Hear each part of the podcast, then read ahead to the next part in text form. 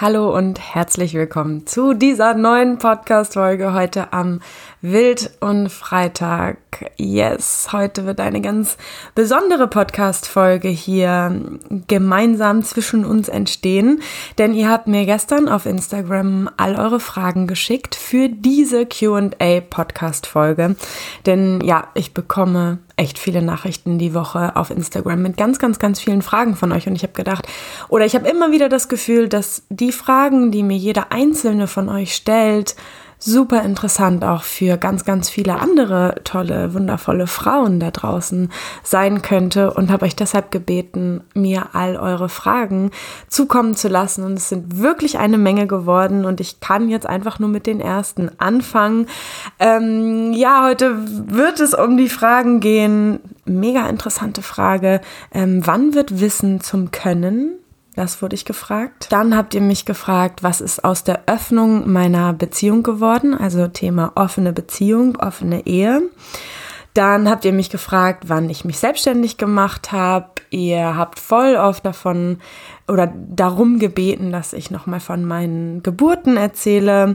Ähm, dann war eine Frage, wann habe ich angefangen, in die Tiefe zu denken, zu reflektieren und achtsam zu leben? Auch eine mega, mega schöne Frage und ähm, ob ich in einer Kommune leben würde. Fand ich auch sehr, sehr gut. Das sind so die Fragen, die ich für heute mitgebracht habe. Ähm, wie gesagt, es wird auf jeden Fall einen Teil zwei geben, wo die restlichen Fragen von euch beantwortet werden oder wo vielleicht noch welche dazukommen von euch. Und ähm, ja, ich finde das großartig, solche Podcast-Folgen aufzunehmen, weil es dann so richtig schön mit euch zusammengeht. Das finde ich herrlich, das finde ich großartig und ich gleichzeitig einfach, ja, einfach erfahre, wie es euch geht, was eure Fragen im Leben sind, was eure Fragen an mich sind. Und ähm, genau, scheut euch auf keinen Fall, mir über Instagram oder Facebook oder auch meine Website immer wieder Fragen zu stellen, weil das für mich super wichtig ist, um zu wissen, wo ihr steht und um gleichzeitig zu wissen, wie ich euch am besten helfen kann, gerade auf Social Media. Okay, ich würde sagen, wir starten direkt rein. Ich sitze hier an meinem Tisch, an meinem Schreibtisch, ähm, habe wie immer einen kalten Kaffee neben mir, weil ich bin Mama, bin das seit viereinhalb Jahren gewöhnt, dass mein Kaffee seitdem nur noch kalt ist. Ähm, genau, gucke in ein äh, regnerisches Hamburg hinein und ähm, ja, freue mich einfach auf die weiteren Minuten hier mit euch und habe mir die Fragen genau aufgeschrieben. Ich habe sie mir durchgelesen. Ich habe mir aber wie immer keine Notizen dazu gemacht. Ich ähm, bin selbst total gespannt, was jetzt gleich hier so aus mir herauskommt. Und ich würde sagen, Fangen wir direkt an mit der allerersten Frage. Wann wird Wissen zu können? Eine wirklich, ich glaube sogar tatsächlich meine Lieblingsfrage, weil das auch eine Frage ist, die mir sehr, sehr häufig gestellt wird, gerade in diesem Zusammenhang von, oh, ich habe irgendwie immer das Gefühl, ich muss noch eine Ausbildung machen, noch eine Ausbildung, noch eine Ausbildung und irgendwie erhoffe ich mir davon, dass irgendwann ein Grad an Selbstvertrauen oder Selbstsicherheit durch diese ganzen Ausbildungen entsteht, um dann endlich anfangen zu können? Das ist auf jeden Fall eine Frage, die ja mir sehr, sehr häufig in meiner Arbeit begegnet mit den Frauen, mit denen ich zusammen arbeite. Und ganz grundsätzlich würde ich immer sagen, dass aus Wissen können wird, wenn dazwischen die Erlaubnis dafür da ist, zu lernen. Wissen ist ja etwas, was auch sehr theoretisch sein kann, was auch sehr im Kopf sein kann. Und für mich hat Können etwas damit zu tun, etwas so verinnerlicht zu haben, dass das wie zu einem eigenen Werkzeug geworden ist. Und dass wir dieses Wissen eben nicht nur im Kopf tragen, sondern es unsere Körperin wie von innen durchflutet hat und wir dieses Wissen anwenden können, das heißt in die Praxis umsetzen können.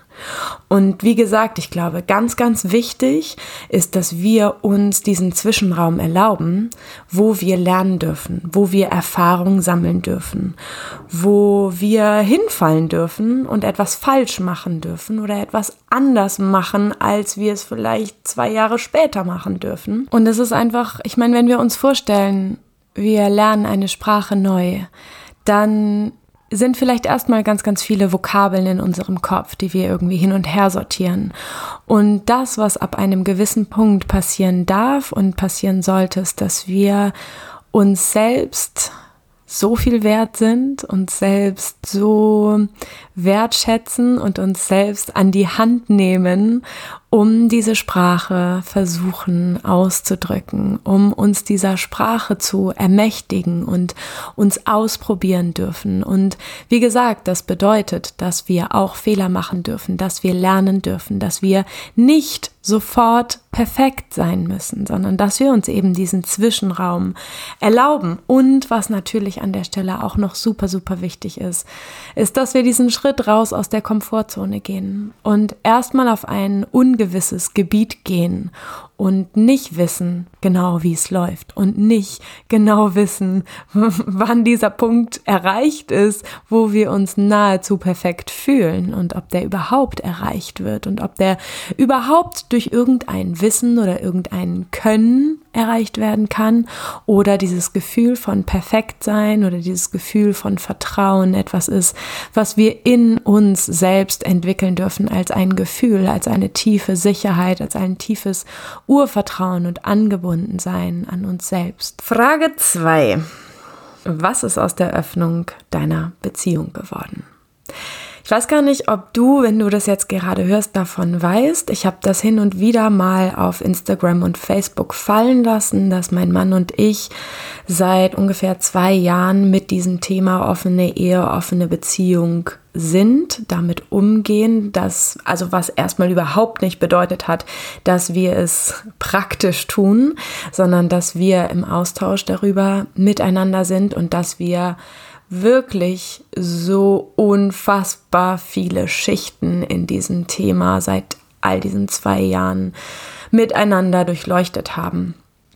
Genau, und äh, ich habe tatsächlich ein bisschen gehofft, dass diese Frage nicht kommt, ähm, weil dieses Thema echt gerade brandaktuell ist, ähm, beziehungsweise ja, hier einfach sehr am Start ähm, in unserer Beziehung. Und ich habe das Gefühl, dass da gerade etwas so Zartes ist, was ich gerade noch ein bisschen schützen möchte, noch ein bisschen selbst auch integrieren muss, ähm, bis ich euch das vielleicht irgendwann erzähle. Wenn ihr Lust habt, davon mehr zu hören, lasst mich das super, super gerne wissen, wenn euch dieses Thema ganz im Allgemeinen interessiert.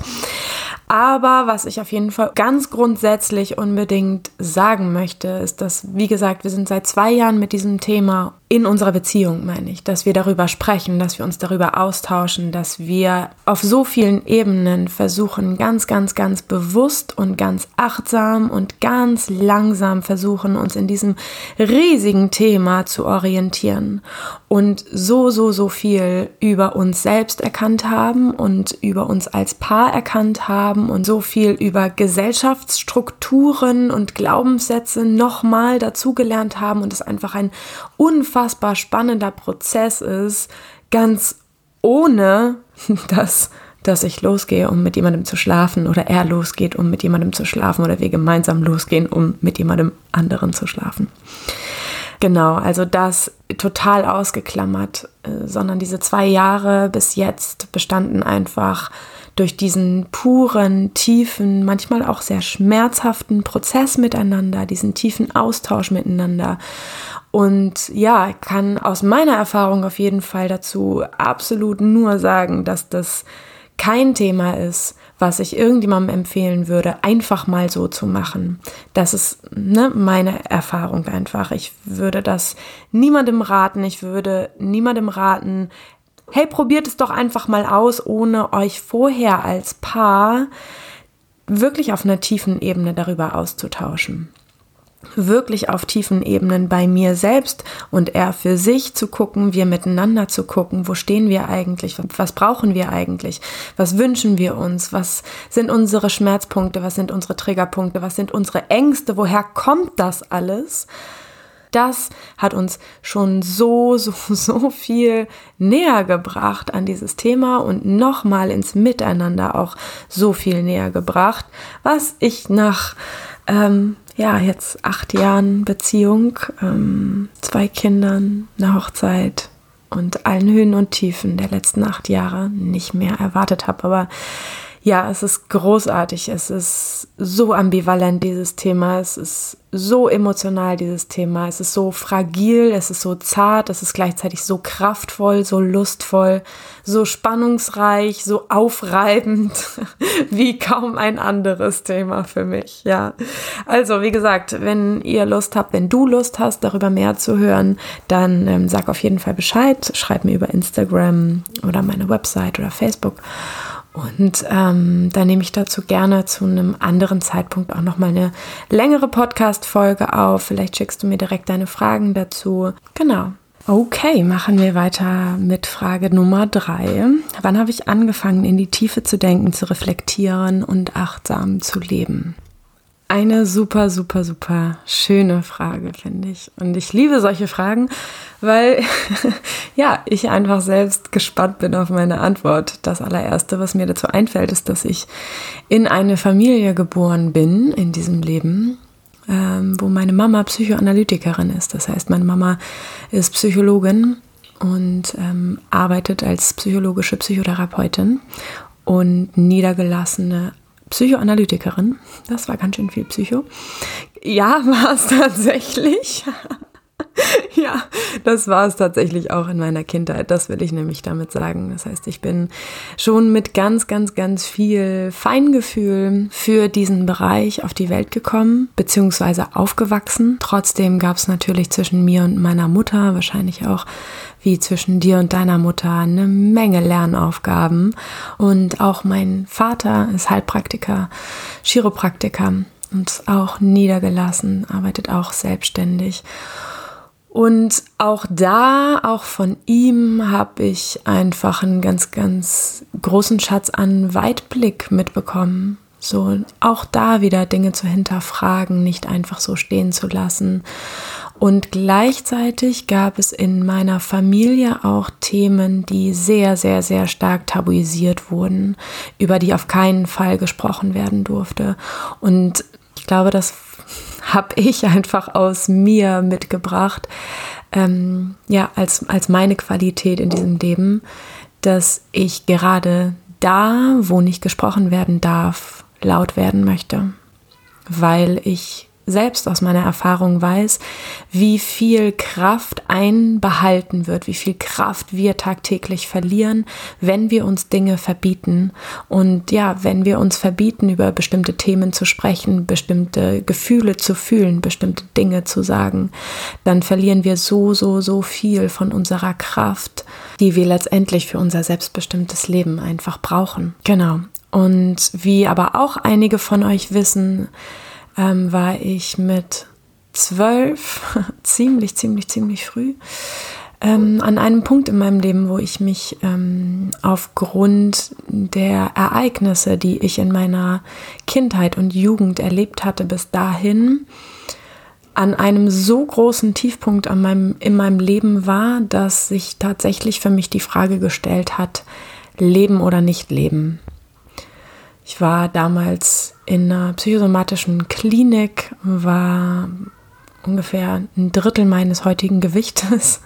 Und ähm, ja, es war einfach die Frage, okay, ich glaube, ich muss mich jetzt einfach entscheiden. Ich muss jetzt einfach entscheiden, habe ich Bock auf dieses Leben oder habe ich keinen Bock auf dieses Leben. Beides ist eine Entscheidung, die ich treffen kann. Und ganz klar war, ey, nee, stopp mal, ich habe Bock, ich habe Bock zu leben. Und dann aber richtig. Das habe ich immer gewusst. Wenn, dann richtig, dann mit allem. Dann mit allem Fühlen, mit aller Lebendigkeit, mit aller Kraft, mit aller Power, mit allem, was dazugehört, mit allen Höhen und Tiefen.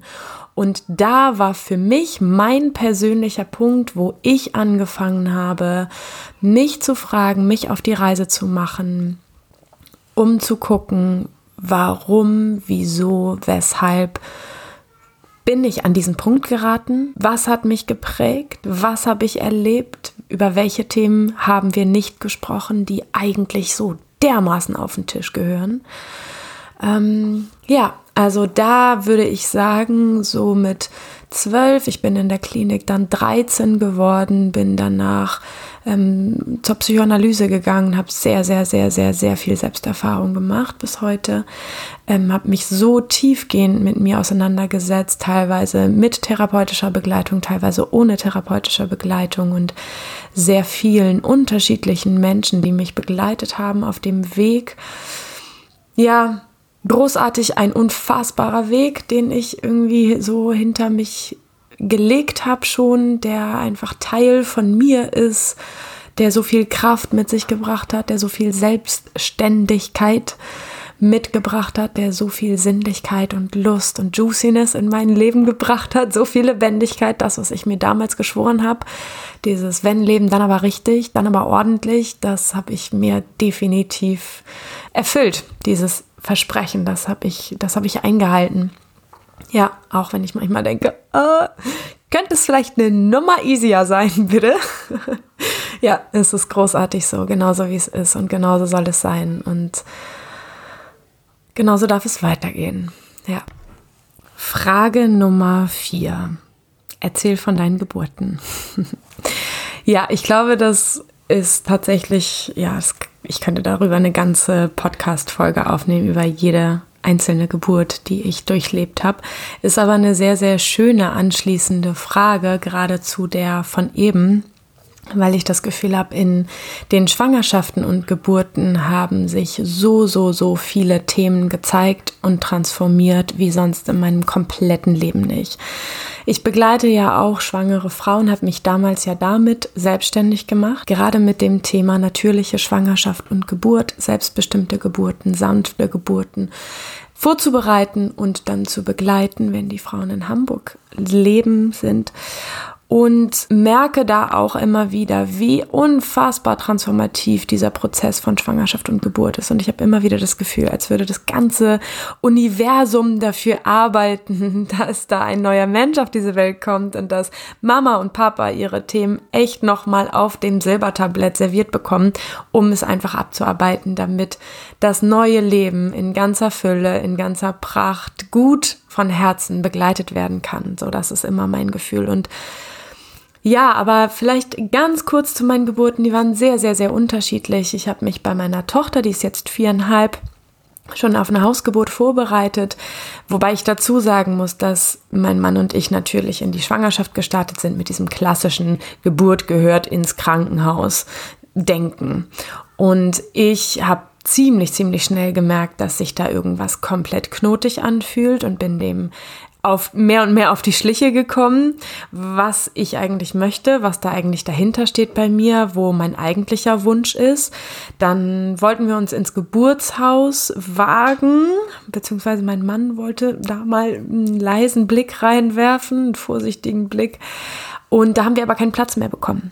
Und dann war für mich klar, dass ich auf jeden Fall zu Hause sein möchte und wir auch da schon wirklich so viele Prozesse durchlaufen haben, weil mein Mann eben und ne, ich am Anfang auch, aber ich hatte dann schon selber ganz viel innere Prozesse dazu gemacht und mir ganz viel angelesen und mich mit ganz vielen tollen Menschen ausgetauscht über das Thema natürliche Geburt und Hausgeburten und so weiter.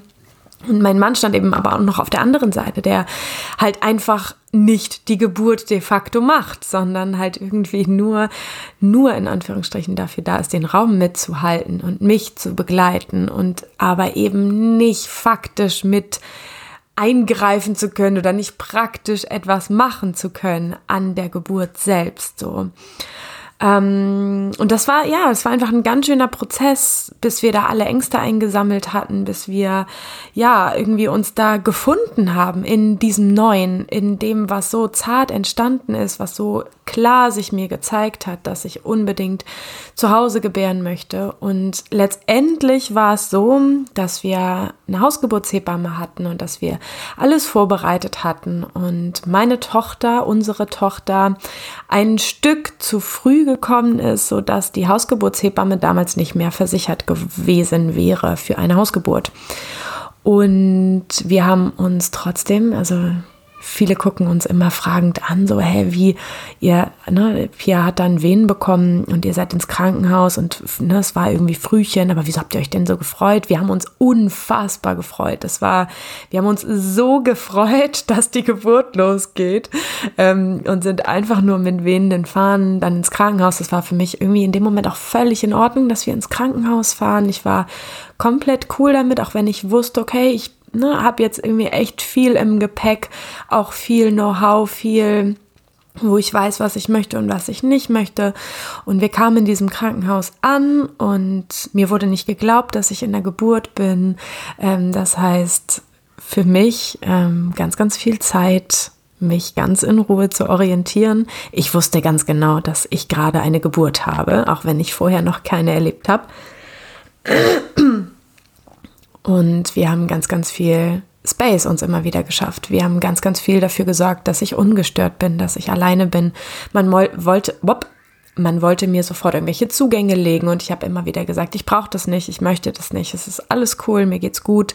Mein Mann hat da auch ganz, ganz, ganz wundervoll mitgeholfen, mir ja einfach diesen sicheren Raum dazu zu kreieren, damit ich da wirklich gut ins Loslassen und ins Vertrauen und in mein eigenes Körpergefühl und in die tiefe Verbindung zu meiner Tochter kommen konnte. So und einfach, ja, richtig in die tiefe Connection, in die tiefe Verbindung zu meiner Intuition komme, zu meinem Schoß komme, zu meinen Impulsen komme, so, weil das eigentlich das Wirkliche ist, was wir brauchen, meiner Meinung nach, was Geburt angeht. In den aller, aller, allermeisten Fällen ist für mich das Tiefste, was wir brauchen, ist dieses Urvertrauen und das Gefühl zu uns selbst und das Gefühl zu unserem Kind.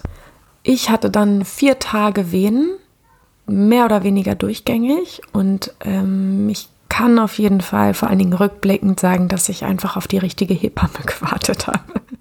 es war auf jeden Fall so, dass an diesem vierten Tag Hanna Pauline in meinen Kreissaal kam und ich meinen Mann angeguckt habe und gesagt habe, mit dieser Frau kriege ich jetzt mein Kind kriege ich jetzt unser Kind.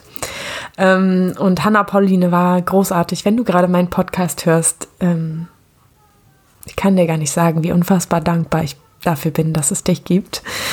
Ähm, dass es dich in unserer Konstellation gab, dass das einfach nur unfassbar großartig und magisch war, was wir da miteinander erlebt haben. Ja, und Hanna Pauline war selber noch in der Ausbildung, war in unserem Alter und es war einfach klar, mit dieser Frau fühle ich mich absolut sicher, absolut verbunden und mit dieser Frau bekomme ich jetzt mein Kind. Und das ist, das finde ich immer wieder ein Punkt, den wir uns echt klar machen dürfen. Die Geburtsbegleiter, wer auch immer das sein, wer auch immer das sein sollte, wer auch immer sich da für dich passend und stimmig anfühlt, die sind bei dem größten möglicherweise größten Ereignis deines Lebens dabei. Die dürfen so demütig sein und so unendlich dankbar sein, dass sie bei diesem kostbarsten Moment deines Lebens dabei sein dürfen oder durften. Und das ist, finde ich, eine Sache, die wir sehr, sehr häufig vergessen, gerade in diesem ja, fremdbestimmten Thema von Geburt und Schwangerschaft. So, dass ich mich zum Beispiel bei der zweiten Geburt gefragt habe, wen möchte ich bei meiner Geburt dabei haben? Wer darf bei meiner Geburt dabei sein, weil das ein unfassbar riesiges Privileg ist, bei meiner Geburt dabei zu sein. So. Ja, meine zweite Geburt war dann tatsächlich zu Hause von unserem Sohn vor zweieinhalb Jahren oder ja, guten zweieinhalb Jahren. Die zweite Geburt war, wie gesagt, ganz anders als die erste. Mein Sohn ließ ein bisschen auf sich warten. Ich glaube, ich war ET plus drei, aber ein Tag vorher oder ich glaube, nee, am, am selben Tag tatsächlich noch, ähm, bei der Frauenärztin, da muss man so eine obligatorische Untersuchung machen bei ET plus 3, damit die Hausgeburtshebamme weiterhin versichert ist. Das Thema ist also geblieben. Und äh, die Frauenärztin sagt, wissen Sie was? Gehen Sie ins Krankenhaus, lassen Sie einleiten, das dauert alles noch ewig. So, das ist, es bringt auch keinen Spaß mehr. Das ist doch, und das war so krass, Leute, das war so krass. Ich bin da raus und war so verunsichert. Und mein Mann war Gott sei Dank dabei und hat gesagt, Pia, alles, was die Frauenärztin gerade gesagt hat, ist, dass es unserem Sohn gut geht. Dass alles in Ordnung ist. Dass es ihm großartig geht, dass es dir großartig geht, das weißt du. Und wir machen einfach so weiter, wie es jetzt gerade ist. Und das hat mich echt geschockt, weil ich schon so viele Jahre in diesem Thema zu Hause war ähm, da zwar noch nicht damit gearbeitet habe, aber das war echt, das war krass, dass mich das ganz schön umgeworfen hat und ich echt so voll aus meiner Spur rausgeschlittert bin und dann, ja, irgendwie eine Stunde gebraucht habe oder so, bis ich wieder irgendwie in meiner Mitte war. Aber das war echt cool und wichtig, dass mein Mann da damals dabei war. Und letztendlich, genau, ging es dann auch noch am selben Tag los. Ja, mein Sohn hat sich einfach entschlossen. Mein Sohn ist Widder, das muss man dazu sagen. Der trifft seine Entscheidung auch heute noch alleine. Nein, natürlich ist bei, bei, einer, bei einer Geburt, beim Start einer Geburt immer Mama und Kind gleichermaßen beteiligt. Aber so hat es sich ein bisschen angefühlt. Mein Sohn hat die Entscheidung getroffen, jetzt zu kommen, weil er jetzt kommen möchte. Und ich war ziemlich viel damit beschäftigt, mit ihm zu sprechen und zu sagen, Noam, ich brauche noch einen Moment. Können wir bitte ein bisschen langsamer machen? Ich brauche noch einen Moment. Der hat angefangen mit minütlichen Wehen und ich hätte den locker, locker flockig in einer halben Stunde in meinen Händen halten können. Das war mir total klar. Und ich wollte es langsam, ich wollte es achtsam, ich wollte ganz bewusst in der Geburt sein. Mein Mann war, als die Venen anfingen, auch noch mit meiner Tochter auf dem Spielplatz. Sie sind dann erst später dazugekommen. Dann war hier noch Armbrot angesagt und Tüdelkram. Wir haben ganz viele Backups für unsere Tochter dabei gehabt, also ne, ganz viele Bekannte und Freunde und Familie, die für Mina, unsere Tochter, da gewesen wären, wenn sie nicht dabei gewesen sein werden wollte, könnte, hätte. Ihr wisst, was ich meine. Und uns war das aber eigentlich halt eben total wichtig, dass wir das als Familie erleben, dass wir als Familie in diese neue Familiensituation hineinwachsen. Das bedeutet nicht, dass sie mit im Raum sein muss. Das bedeutet auch nicht, dass sie wach sein muss oder sonst irgendetwas. Ähm, aber dass wir ja diesen riesigen Prozess eben gemeinsam erleben und durchleben. Und hätte natürlich aber auch genauso sein können, dass wir merken, sie kann damit nicht so gut umgehen und deswegen geht sie jetzt lieber mit der Oma weg oder so. Genau, es war aber auf jeden Fall abends. Mein Mann hat äh, unsere Tochter dann noch ins Bett gebracht. Die ist auch ziemlich schnell eingeschlafen, ist dann zu mir gekommen und ich war schon echt am Veratmen und habe schon ziemlich viel der Geburt dann sozusagen alleine in Anführungsstrichen oder ganz in enger Verbindung mit meinem Sohn in der Badewanne veratmet. Habe ganz viel geturnt, habe ganz viel getönt, war ganz viel für mich einfach und habe ganz, ganz viel mit ihm gesprochen. Habe mich witzigerweise ganz, ganz viel hingelegt, weil ich gemerkt habe, immer wenn ich gelegen habe, dann sind die Wehen in größeren Abständen gekommen und das hat mir mehr Zeit verschafft und es hat mir mehr mehr Kraft gegeben letztendlich, einfach weil diese minütlichen Venen, aber so ist mein Sohn einfach. Ähm, ja, einfach ganz schön knackig waren. Die waren so, ich bin jetzt da, ich bin jetzt da, hallo, ich bin präsent. So, so waren diese Venen. Und ähm, genau, ich brauchte noch ein bisschen Prozess bis dahin, ja.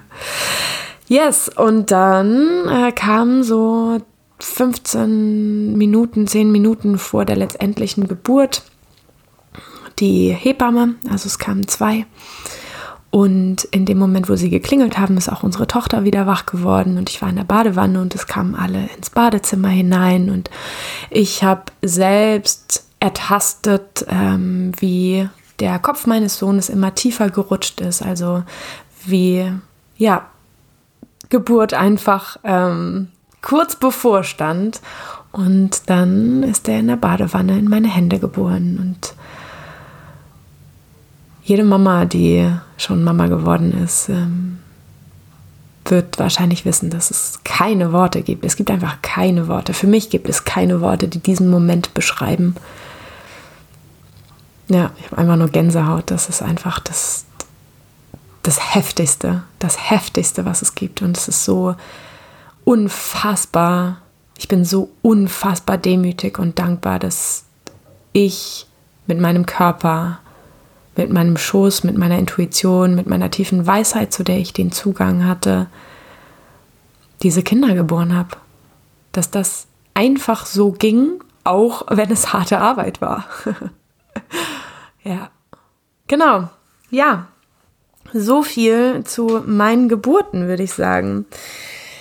Yes, ähm, wann habe ich begonnen, mich selbstständig zu machen, ist die nächste Frage, beziehungsweise die vorletzte Frage. Und die schließt sich im Prinzip an die Geburten an, denn nach der Geburt meines Sohnes habe ich angefangen, meine Website zu bauen. Das heißt, ich bin jetzt zwei Jahre ungefähr selbstständig, ähm, von Anfang an Vollzeit. Ich habe mich von Anfang an dafür entschieden, mich mit beiden Beinen in mein Unternehmen, in meine Selbstständigkeit zu stellen. Nicht auf zwei, dritt, vier Jobs aufzubauen, sondern ganz klar da meinen Weg jetzt zu finden habe mich ursprünglich, wie gesagt, selbstständig gemacht mit den Themen Schwangerschaft und Geburt und habe mich da aber ein Stück weiterentwickelt in eben, wie es heute ist, die Themen wild und frei, Weiblichkeit, Female Empowerment. Ja, bewusstes Leben, selbstbewusstes Leben, Selbstvertrauen, diese ganzen Themen von, von dem ganzen Bereich Persönlichkeitsentwicklung so. Genau, aber das war so vor zwei Jahren, dass ich angefangen habe, meine Website zu bauen, ganz, ganz, ganz, ganz, ganz viele Texte geschrieben habe, erstmal auch ganz viel Social Media gemacht habe, ohne irgendein Angebot in die Welt zu schicken. Das ist dann erst nach einem halben Jahr passiert. Und da habe ich damals einen Online-Frauenkreis über mehrere Wochen angeboten, sodass wir uns immer einmal die Woche getroffen haben. Und dieser Online-Frauenkreis, vielleicht hört jemand zu, die damals schon dabei war, ähm, ist total eingeschlagen. Also der war innerhalb kürzester Zeit ausgebucht und so ist es dann letztendlich eben auch weitergegangen mit meiner Arbeit. Die Kurse und Coachings sind einfach sehr schnell voll und das erfüllt mich. Ich kann, ich, Leute, ich kann euch einfach nicht sagen, wie wie oft ich manchmal da sitze und denke, das kann, was ist bitte passiert? Es kann nicht wahr sein. Ich tue, was ich liebe und das in jeder fucking Sekunde meines Lebens und verdiene damit noch Geld und bringe so vielen Frauen etwas, bringe so viele Frauen weiter in ihre Kraft, in ihr selbstbewusstes, selbstbestimmtes Leben, in ihr tiefes Selbstvertrauen. Das ist so, äh, ja, ich kann es einfach manchmal nicht, ähm, nicht fassen, was für ein riesiges Geschenk das ist, dass ich das machen darf und dass ihr mir das ermöglicht. Und ja, einfach nur großartig. Und an dieser Stelle danke, danke, danke, danke. Danke an jede, die schon mal bei mir im Kurs war, bei Wild und Frei war, in einem Online-Frauenkreis war oder im Einzelcoaching war. Danke. Okay. Letzte Frage ist, äh, ob ich in einer Kommune leben würde. Und diese Frage finde ich auch sehr, sehr spannend. Ich muss dazu sagen, also, erstes Vorurteil, nee, okay, davor muss ich noch sagen, ich habe keine Ahnung, was Kommunen eigentlich im Kern sind. Ich habe einfach nur ganz viele unterschiedliche Bilder dazu, ganz unterschiedliche Vorstellungen, ganz unterschiedliche Vorurteile mit Sicherheit, die wahrscheinlich überhaupt nicht der Wahrheit entsprechen. Was ich aber sagen kann, ist, dass immer wieder in mir und auch so zwischen mir und meinem Mann innerhalb unserer Familie der Wunsch besteht auf dieses kleine Dorf, auf Menschen, die gleichgesinnt sind, die sich mit ähnlichen Dingen auseinandersetzen, die in ähnlichen Prozessen sind, die etwas Ähnliches suchen wie wir sozusagen oder auch was Ähnliches leben wie wir, dass da ganz viel Austausch stattfinden kann, dass da ganz viel liebevolle Gemeinschaft stattfindet und sich gegenseitig einfach geholfen wird. So, dieser Wunsch taucht immer wieder auf. Und gleichzeitig spüre ich ganz doll, wie wichtig das für mich und für uns als Familie und auch für meinen Mann, für ihn selbst einfach ist, dass wir einfach unseren eigenen Raum haben, dass wir unsere eigene vier Wände haben, dass wir die Möglichkeit haben, uns zurückzuziehen, in die Tiefe zu gehen, in die Stille zu gehen, äh, ganz wir selbst zu sein, unsere Ruhe haben, so. Genau, deswegen das Thema Kommune ist für mich jetzt nichts, was ich prinzipiell fokussieren würde oder ausschließen würde. Eindeutig an dieser Frage merke, dass ich mich gerne mit diesem Thema noch ein bisschen näher beschäftigen möchte. Und danke dir an dieser Stelle für diese Frage und dafür, dass ich an dieser Stelle merken darf, das ist ein Thema, was mich interessiert, wo ich gerne tiefer einsteigen möchte und mich daran orientieren möchte, um vielleicht diese Frage irgendwann anders nochmal aufzugreifen und vielleicht so mit ganz viel Wissen nochmal tiefergehend beantworten zu können. Und danke euch allen einfach. Danke, danke, danke für diese großartigen Fragen. Danke, dass wir diese Podcast-Folge wirklich im Austausch machen durften. Und danke, dass du zugehört hast. Danke, dass du dabei bist. Danke, dass es dich gibt. Bis zum nächsten Wild und Freitag. Ciao.